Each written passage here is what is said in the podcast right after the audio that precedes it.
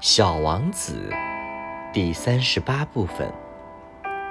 狐狸沉默不语，久久地看着小王子。请你驯服我吧，他说。我是很愿意的，小王子回答道。可我的时间不多了，我还要去寻找朋友，还有许多事物要了解。只有被驯服了的事物才会被了解。狐狸说：“人不会再有时间去了解任何东西的，他们总是到商人那里去购买现成的东西，因为世界上还没有购买朋友的商店，所以人也就没有朋友。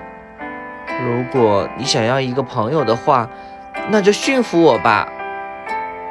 那么，应当做些什么呢？”小王子说：“应当非常耐心。”狐狸回答道：“开始你就这样坐在草丛中，坐得离我稍微远些。我用眼角瞅着你，你什么也不要说。话语是误会的根源。但是每天你坐的靠我更近一些。”第二天，小王子又来了。最好还是在原来的那个时间来，狐狸说道。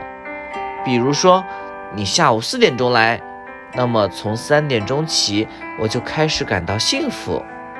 时间越临近，我就越感到幸福。到了四点钟的时候，我就会坐立不安，我就会发现幸福的代价。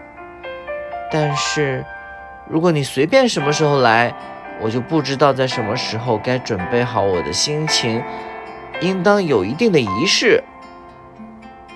仪式是什么？小王子问道。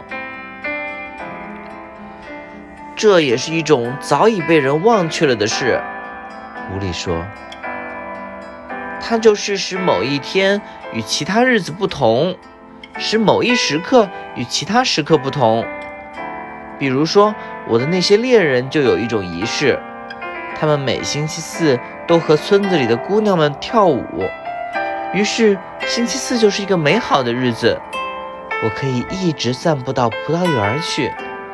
如果猎人们什么时候都跳舞，天天又全都一样，那么我也就没有假日了。